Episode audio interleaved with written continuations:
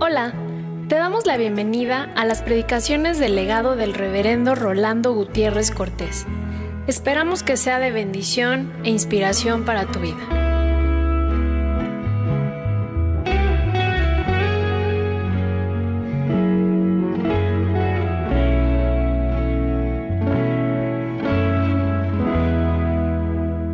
Según San Mateo, capítulo 1, versículos 18 al 25.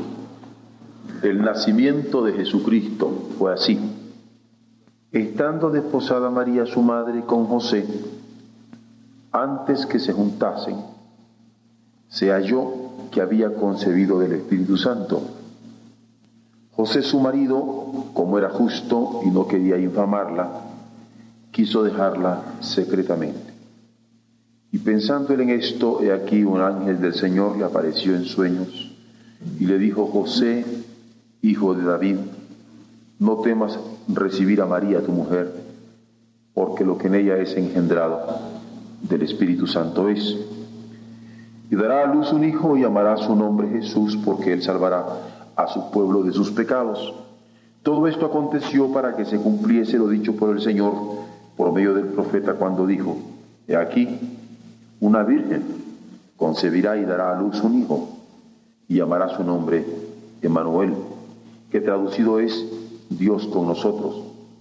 Y despertando José del sueño, hizo como el ángel del Señor le había mandado, y recibió a su mujer, pero no la conoció hasta que dio a luz a su hijo primogénito, y le puso por nombre Jesús. Ahora leamos el Evangelio de Lucas en el paralelo, el capítulo 2, versos 1 al 7. Aconteció en aquellos días que se promulgó un edicto de parte de Augusto César que todo el mundo fuese empadronado. Este primer censo se hizo siendo Sirenio gobernador de Siria, e iban todos para ser empadronados cada uno a su ciudad. José subió de Galilea, de la ciudad de Nazaret, a Judea, a la ciudad de David que se llama Belén, por cuanto era de la casa y familia de David, para ser empadronado con María su mujer, desposada con él, la cual estaba encinta. Y aconteció que estando ellos allí, se cumplieron los días de su alumbramiento, y dio a luz a su hijo primogénito, y lo envolvió en pañales, y lo acostó en un pesebre, porque no había lugar para ellos en el mesón. Antes de pasar al pasaje de Mateo, quisiera hacer unas breves anotaciones y acotaciones en el Evangelio de Lucas. Cuando vemos el verbo acontecer, diciendo aconteció en aquellos días, es porque aquí se trata de un acontecimiento. Esto vale por decir, se trata de un hecho histórico. La historia va a revelar lo que acontece y no hay ninguna duda de la veracidad histórica de este hecho. Luego acontece que el tiempo, por eso se señala en aquellos días. La base histórica, desde el punto de vista profano, está claramente establecida cuando dice que se promulgó un edicto de parte de Augusto César, emperador romano. Esto mismo lo recoge en cuanto a argumentación histórica, el credo de los apóstoles, cuando dice que Jesús, el Hijo de Dios, padeció bajo el poder de Poncio Pilatos, porque es fácil identificar cuándo vivió Poncio Pilatos. Y de esta manera quedaba establecida la existencia histórica de Jesús. Y aquí en el Evangelio Lucas, médico, científico, en cuanto a su mentalidad, va a decir que hay un edicto de parte de Augusto César que todo el mundo pues empadronado. O sea que hay un empadronamiento que también va a ser registrado por Josefo. Luego, este primer censo se hace siendo Sirenio gobernador de Siria, otro elemento histórico que se pone en el trasfondo, e iban todos para ser empadronados, cada uno a su ciudad, porque era la costumbre que cada quien habría de ser empadronado en la ciudad donde nació. Si yo había nacido en León, Guanajuato, a la hora de un censo yo tenía que ir a León, Guanajuato para el empadronamiento. Si había nacido en Baja California, tenía que ir a Baja California. Entonces toda la gente tenía que moverse al lugar de su nacimiento. Luego se habla de José subió, subió de Galilea. La razón de hablarse de subió en estos casos de los evangelios es porque Jerusalén va a ser vista como la ciudad del gran rey, la ciudad que está en alta. Se sube a lo superior. Y siempre, además de la parte geográfica considerable, en el caso de Jerusalén, está señalado, en el caso de los evangelios, que a Jerusalén se sube. Y va desde Galilea para subir hasta Jerusalén. De la ciudad de Nazaret es donde sube a Judea, a la ciudad de David, que se llama Belén, por cuanto era de la casa y familia de David, porque había de ser cada quien empadronado en el lugar de la familia básica, en este caso la de David. Allí habría de ser empadronado con María, su mujer, José, desposado con él, la cual estaba encinta. Porque en la genealogía que se nos habla aquí en Lucas, vamos a encontrar que va a tener una genealogía de parte de José. Luego aconteció que estando ellos allí, en ese lugar, se cumplieron los días de su alumbramiento. Y se está hablando de un nacimiento de niño. Sí, Jesús bien pudo haber sido un ángel, bien pudo haber sido un hombre adulto, pero el Señor quiso que se cumpliera la profecía que decía que de la Virgen habría de nacer un niño, de una Virgen. Y en este caso se está registrando que la Virgen va a tener los días de su alumbramiento en aquellos momentos y va a dar a luz. Y aquí su hijo primogénito. Y ustedes verán posteriormente que no tengo mayor problema en, esta situación. Sin embargo, el Evangelio de Lucas va a hablar claramente de que se trata de un hijo primogénito, o sea que hubo otros hijos. Y en los Evangelios claramente se estipula, o sea que no tengo problema para aceptar, de acuerdo a, los registros evangélicos, a los otros hijos de María. Pero habla de que lo envolvió en pañales y lo acostó en un pesebre porque no había lugar para ellos en el mesón. Y quisiera yo hacer ver esto de envolver en pañales es muy serio, porque se está hablando de un Dios que se hace carne. Y eso de poner en un lenguaje tan llano que se envuelve a Dios en pañales está medio raro. Sin embargo, se destaca la encarnación de que el Dios creador de los cielos y de la tierra, el Dios sustentador del mundo, va a tener en voluntad el poder ser envuelto en pañales. Eso de envolver en pañales a Dios es serio. Dicho con toda reverencia, sin embargo, lo registra el médico Lucas, haciendo destacar el milagro de la encarnación. Pero luego dice, y lo acostó en un pesebre, un pesebre donde comían los animalitos, va a ser lo que sirve de cuna de este Dios que se hace niño, que lo envuelven en pañales y que ha nacido, ha nacido de una virgen. ¿Eh? No nace de una mujer simplemente, sino de una mujer virgen. Y es destacado claramente en la escritura. Y luego dice que le acostó en un pesebre porque no había lugar para ellos en el mesón. Y esto sí yo creo que ha sido bastante discutido en el caso nuestro de cómo el Señor hubo de nacer en este lugar porque no había un sitio donde pudiera haber nacido, sino que tuvieron que llevarlo a aquel estado. Ahora vamos al caso de una mentalidad como la de Mateo, judía, que está escribiendo para judíos, y que acá me parece que vamos a destacar ciertos elementos pocas veces destacados. Habla de el nacimiento de Jesucristo. Porque Jesús, el Cristo, nació se destaca, porque él está haciendo ver que Jesús, el Cristo, es el Mesías. Justamente Jesús, el Mesías. El Mesías nació. No vino como un guerrero, nació. Y ese nacimiento fue así. Está desposada María. Cuando está desposada es cuando ya tiene una muchacha compromiso. Normalmente ya estaba prácticamente considerada esposa y el esposo. Y está desposada María, la madre de este niño, con José.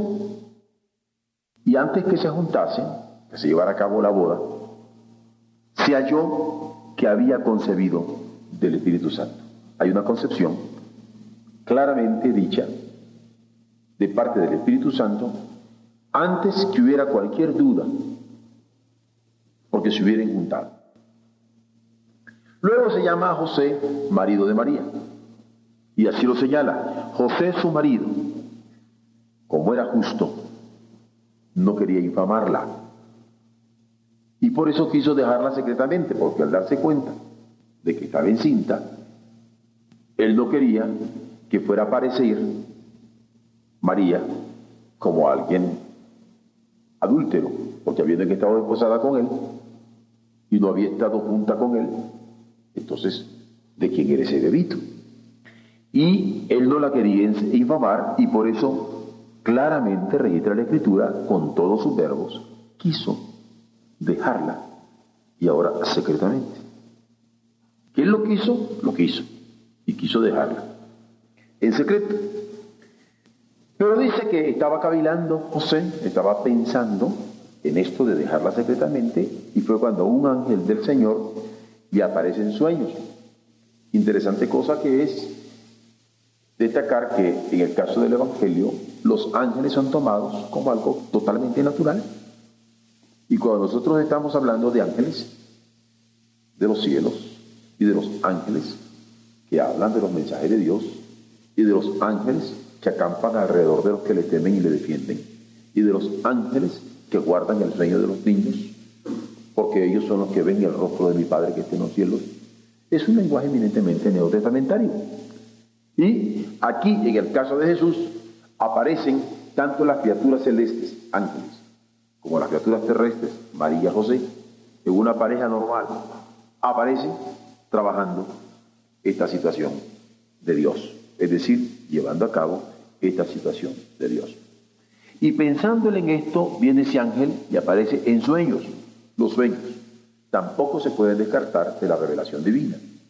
Dios puede hablarnos de muchas maneras, como a nuestros padres por los profetas, pero no puede hablar en sueños. Y Dios nos puede decir cosas allí. Y le digo, José, le llama por nombre, hijo de David, hace referencia a su ascendencia. No temas recibir a María tu mujer.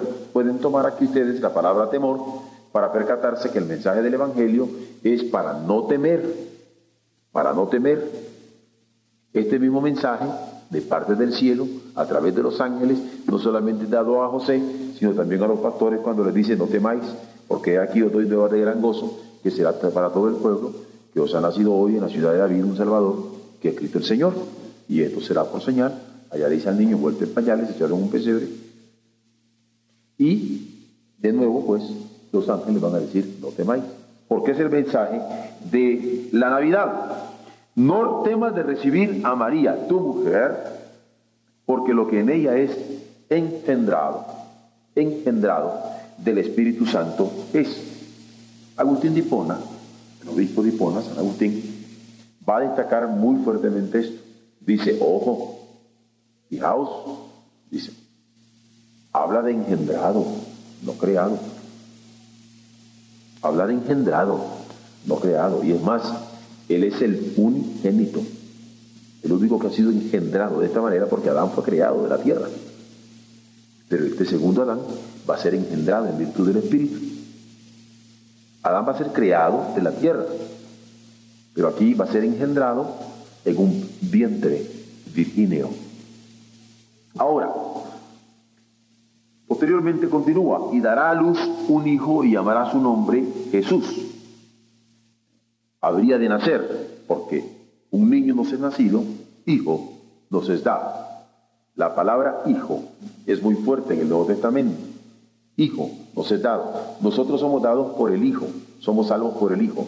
Hay un padre y hay un hijo. Un niño nos es nacido porque él nace, hijo nos es dado. Este en la carta a los hebreos, de aquí aquí está Mateo, hablando a los judíos, en la carta a los hebreos también se nos va a mencionar eso. Dios, habiendo hablado a nuestros padres en otros tiempos por otros profetas, en los posteriores tiempos nos ha hablado por el Hijo. El Hijo. De tal manera amó Dios al mundo que ha dado a su Hijo unigénito para que todo aquel que en él cree no se pierda, mas tenga vida eterna. Porque el que cree en el Hijo tiene la vida, más el que no cree en el Hijo no tiene la vida, sino la ira de Dios está sobre él. Porque esto es la confesión que Dios quiere de parte de los suyos. Como cuando le preguntó a Pedro, ¿y vosotros quién decís que soy yo? Y Pedro le respondió diciendo, tú eres el Cristo, el Hijo. Tú eres el Hijo. Y allí implícitamente había una respuesta, que creía en un Dios Padre, así como un Dios Espíritu Santo. Tú eres el Hijo. Creer en el Hijo era fundamental. Cuando en la boda de Caná se acaba el vino, iban a preguntar a María. Ella habla del Hijo y le manda a hacer de todo aquello que le dijere, el Hijo. Creer en Jesús como el Hijo es creer en Dios como Padre. Creer en Dios como Padre es poder llenarnos la boca, el corazón de satisfacción y fe, diciendo, Padre nuestro que estás en los cielos. Es nuestro Padre, es Padre nuestro, que está en los cielos, que cubren toda la tierra, y su nombre ha de ser santificado. Por eso dice, dará a luz un hijo y llamará su nombre, porque va a tener nombre, pero el nombre va a ser indicado desde los cielos. Por eso el ángel es el que indica. Llamará su nombre Jesús. Esto tiene un significado. Él salvará a su pueblo de sus pecados. Jesús significa Salvador. Luego, de nuevo se subraya, todo esto, todo esto aconteció. Todo lo que hemos narrado antes aconteció. Y se aconteció para que se cumpliese lo dicho por el Señor, por medio del profeta, cuando dijo, he aquí, una virgen concebirá y dará a luz un hijo. Y llamará su nombre Emanuel. Emanuel quiere decir Dios con nosotros. Porque aquí estaba Dios en medio nuestro.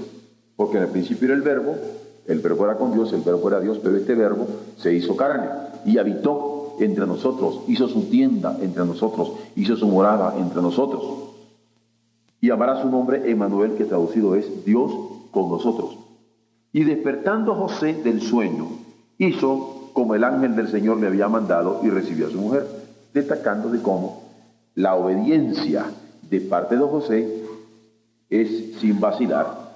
Pero, y aquí vuelve a hacer la acotación el evangelista Mateo, como lo hacía Lucas cuando dice de su primogénito, llamando a Jesús, no la conoció hasta que dio a luz a su hijo primogénito y lo puso por nombre Jesús. Ahora bien,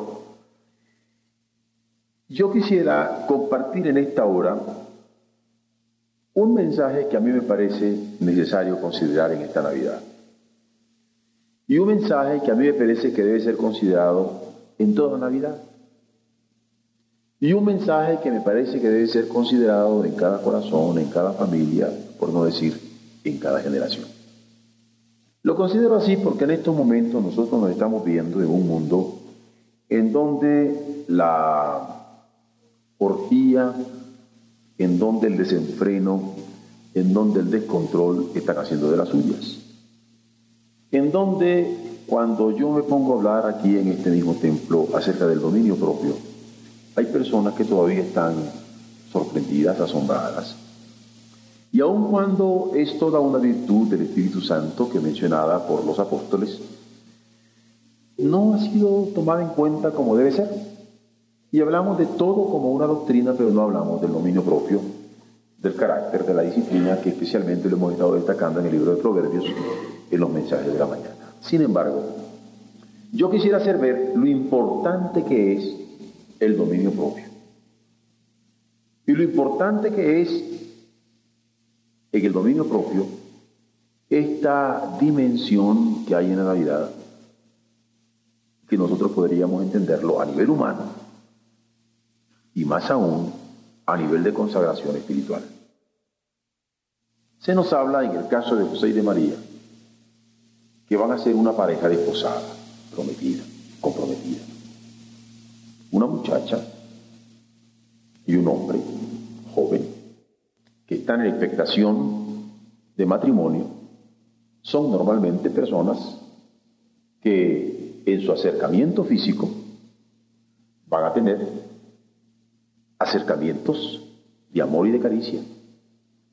Y a mí me parece muy importante que el Evangelio destaca que era una muchacha que estaba desposada muy próxima al matrimonio, que estaba deseando casarse, por eso se desposa. Y el marido estaba deseando casarse, por eso se desposa. Y yo lo quiero destacar, porque es en este momento culminante de anhelo, de expectación, de amor en clímax, que el Señor le demanda esta renuncia a María. Que se vaya a casar y que de repente siempre resulte embarazada y que el Señor le diga, no temas María, pero no hubo pero. Su angustia nada más fue, pero ¿cómo puede ser si no conozco varón? Pero le dice, lo que en ti es engendrado es mío. Y es cuando ella va a cantar lo que nosotros conocemos con ese nombre admirable de Magnífica. Engrandece mi alma al Señor, mi espíritu se alegró en Dios mi Salvador, porque ha mirado la bajeza de su, criada, de su sierva. Y aquí de ahora en adelante me dirán bienaventurada todas las generaciones. Y va a culminar diciendo, hágase en mí, cúmplase en mí, conforme a tu palabra. Abstención, no mera abstención, si nunca había conocido varón. Abstinencia, no era abstinencia, si no eran un matrimonio. Es ofrenda de toda una fuerza sexual llamada líbido por los psicoanalistas, entregada al Señor. Y cuando yo veo que hay jóvenes que piensan, pero ¿cómo es posible que el Señor me pida estos sacrificios? Yo creo que valdría la pena hacerle ver si una joven como María, una señorita, pudo entregarle a Dios lo más delicado de su fuerza. Porque nosotros no. Yo sé que en la Semana Santa cuando se habla de ayuno. Y en la Semana Santa cuando se habla de abstenciones. Y en Semana Santa cuando se habla de expectaciones. Pero yo tengo la sensación, salta mi vista, salta mi razón, salta mis ojos cuando lo leo. No tengo ningún reparo para verlo, que el adviento ha de ser toda una entrega de la más cara de nuestras fuerzas a nuestro Dios, para decirle, hágase en mí conforme a tu palabra. Porque en este hágase en mí conforme a tu palabra es donde el Señor obra y el milagro de la encarnación se lleva a cabo. Y por eso me parece un mensaje de adviento digno de ser considerado como preparatorio para nuestra época navideña en donde nosotros, como personas, como parejas, como familias, vamos a sembrar en esta ciudad un canto de alegría, anunciando que Cristo nace. No solamente eso, hay un testimonio extraordinario en el verso 25 del mismo capítulo que he leído. ¿Cuándo? Va a decir, no la conoció hasta que dio a luz a su hijo primogénito. Y aunque yo sé que este pasaje muchas veces para lo que se usa es para lo que acabo de mencionar, hacer ver que tuvo otros hijos. Veamos lo, lo anterior. Que no solamente, no solamente clara y tajantemente se habla de una virginidad en el compromiso, sino aún en el matrimonio. Porque han estado casados todo un año y José no la toca. Y cuando se habla de abstención, y cuando se habla de abstinencia, y cuando se habla de consagración de fuerzas vitales a Dios, y que nosotros podemos consagrarle todo, menos nuestra dignidad yo quiero que volvamos a los evangelios y nos demos cuenta de que esta joven dijo, cúmplase en mí, hágase en mí conforme a tu palabra. Ahora, yo no tengo ninguna dificultad también en pensar. Por otro lado, cómo alguien que tuvo la capacidad de que en el momento del desposorio, que en su primer año de matrimonio se conservó virgen, hubiera podido tener la fuerza para conservarse virgen durante todo su matrimonio. Necesitaría yo no conocer la naturaleza humana, no ser hombre, no ser hombre casado, para no saber. Y para mí, es aquí donde María, con su sacrificio, porque es algo que ella ofrece, ella ofrece al Señor, es para mí una inspiración admirable en esta época de Adviento. Porque justo por su consagración se lleva a cabo el milagro de la encarnación. Porque la profecía habría de cumplirse. Porque la Virgen, siendo Virgen, concebiría. Y la Virgen, siendo Virgen, daría luz. Y podrán discutir muchos acerca del problema de la, de partenogénesis cuando piensan en términos médicos. Pero lo importante acá es la consagración que tuvo ella. Ahora, cuando alguien me dice, yo no puedo dejar de fumar, no le creo, no le creo ni el bendito. Yo no puedo dejar de tomar, no le creo. Y aún a niveles un poco a los mexicanos diría, oye, que una mujer te la gane, hermano. No, no, no ya no llega ni a mujer. No quiero ofender a las mujeres, al contrario, estoy destacando en gran medida la fuerza que tiene una mujer consagrada y probablemente lo que a nosotros nos falta ha sido consagración total a Dios, porque sí podemos. Esto es lo lindo en esta niña, en esta virgen, en donde se la jugaron de todas, todas donde claramente el Evangelio dice, él quería dejarla secretamente porque no quería infamarla. Pero ella y él pudieron consagrarle al Señor sus fuerzas más lindas, vitales.